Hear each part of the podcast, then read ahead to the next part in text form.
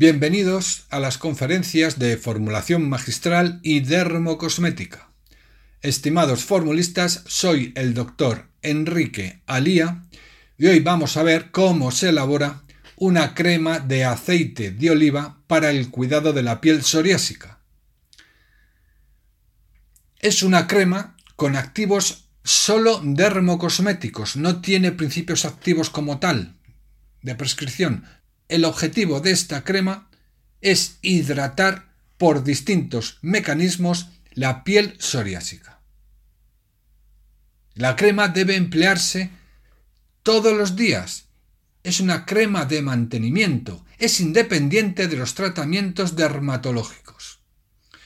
Con este tipo de crema vamos a obtener un buen estado de hidratación de la piel psoriásica esto va a hacer que disminuya el picor, el ardor y la quemazón de este tipo de lesiones psoriásicas. Incluso podría hacer que los brotes psoriásicos no sean tan agudos.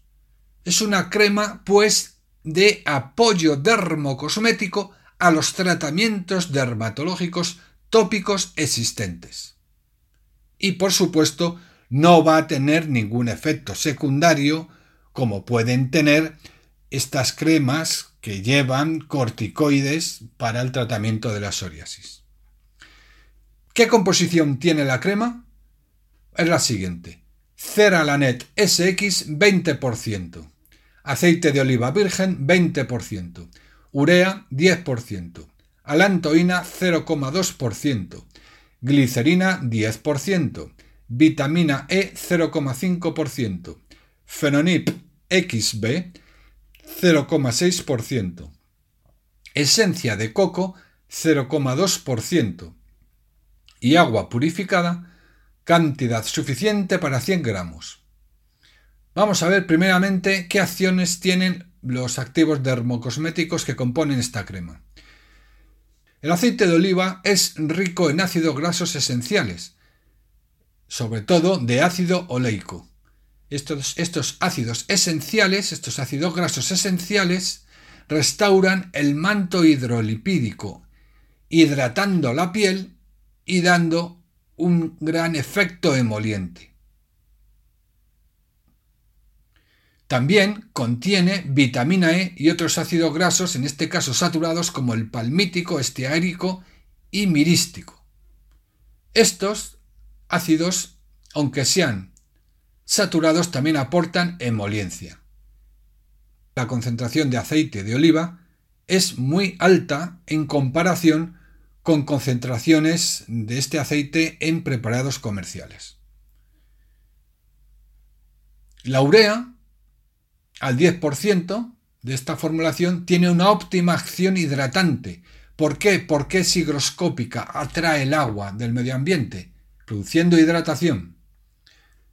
Con la glicerina pasa exactamente igual. Tiene una acción hidratante debido a su higroscopicidad y también es emoliente. La crema también contiene alantoína al 0,2%. A esta concentración la alantoína tiene una perfecta acción epitelizante sin escocer, ya que concentraciones más altas del 0,5 al 1% pueden escocer, y la asociación urea-alantoína es óptima como hidratante epitelizante. Bien, pues ya hemos visto la descripción de los activos que contiene nuestra crema de aceite de oliva. ¿Y el excipiente? La emulsión se forma gracias a la cera autoemulsionable denominada cera Lanet SX, que forma emulsiones de fase externa acuosas o W de naturaleza aniónica.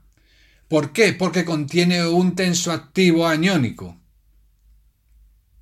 basado en alcoholes grasos sulfatados.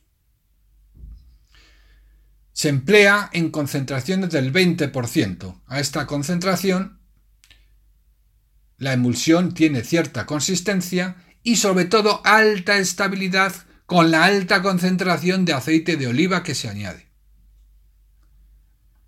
El fenonip XB actúa como conservante, la vitamina E es el acetato de alfa tocoferol, actúa como antioxidante, y la esencia de coco aporta un olor suave, bastante agradable a la crema.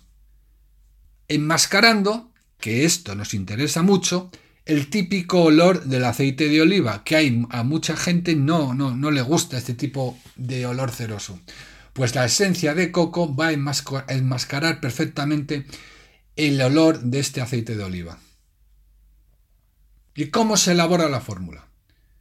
Destaco seis pasos fundamentales. Primero, se sitúa la cera la NTSX en un vaso de precipitados y se añade el fenonip XB. Esta será la fase acuosa. Por otro lado, situamos el agua purificada en un vaso de precipitados y disolvemos la urea y la glicerina. Formaremos la fase acuosa. Hay que reservar un 1% de glicerina para incorporar la lantoína posteriormente. ¿De acuerdo? Entonces tenemos en el paso 1 una fase oleosa formada por celarana TSX y fenonip XB en un vaso de precipitados y por otro lado una fase acuosa que es la solución formada entre la urea glicerina en agua. No nos olvidemos de reservar un 1% de glicerina para incorporar la lantoína luego. Paso 2. Calentamos ambas fases, fase acuosa, fase oleosa, en un baño de agua a 70-75 grados centígrados de temperatura. Paso 3.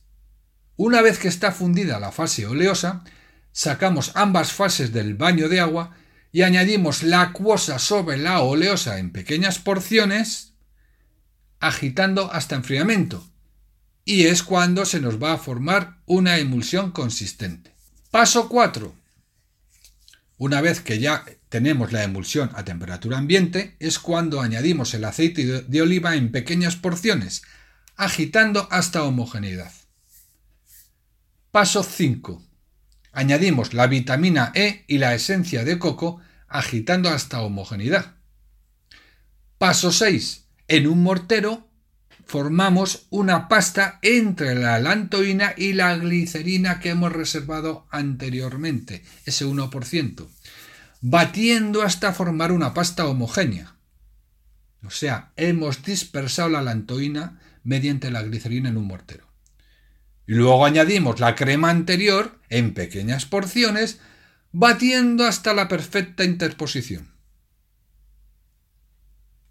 Una vez que ya tenemos nuestra crema, la envasamos en un tubo de plástico opaco o de aluminio con esmalte interno. ¿Cuáles son los caracteres físicos y organolépticos de la crema que hemos obtenido? Pues se trata de una emulsión de fase externa acuosa, o sea, OW, con alta consistencia, débilmente amarillenta y homogénea. Tiene moderada esvanescencia, deja cierto residuo graso, que es el aceite de oliva, que es lo que nos interesa, para que hidrate y restaure el manto hidrolipídico, y tiene una adecuada extensibilidad a la crema, por supuesto, porque tiene tal cantidad de aceite de oliva que hace que la crema se extienda perfectamente. ¿Cuál es la forma de aplicación y posología de nuestra crema? La crema se debe aplicar cada 12 o cada 8 horas en capa moderadamente gruesa sobre las zonas psoriásicas, limpias y secas, dando un suave masaje hasta la completa difusión. Este tratamiento, como hemos dicho, es un tratamiento de apoyo dermocosmético. Lo podemos utilizar todos los días independientemente del tratamiento dermatológico con activos corticoides. ¿Qué reacciones adversas tiene esta crema? Ninguna, no hay ninguna descrita. Se debe conservar a temperatura ambiente, fuera de la luz y humedad. Es un preparado dermocosmético. Bueno, pues hasta aquí esta conferencia. Muchas gracias por su atención. Hasta pronto.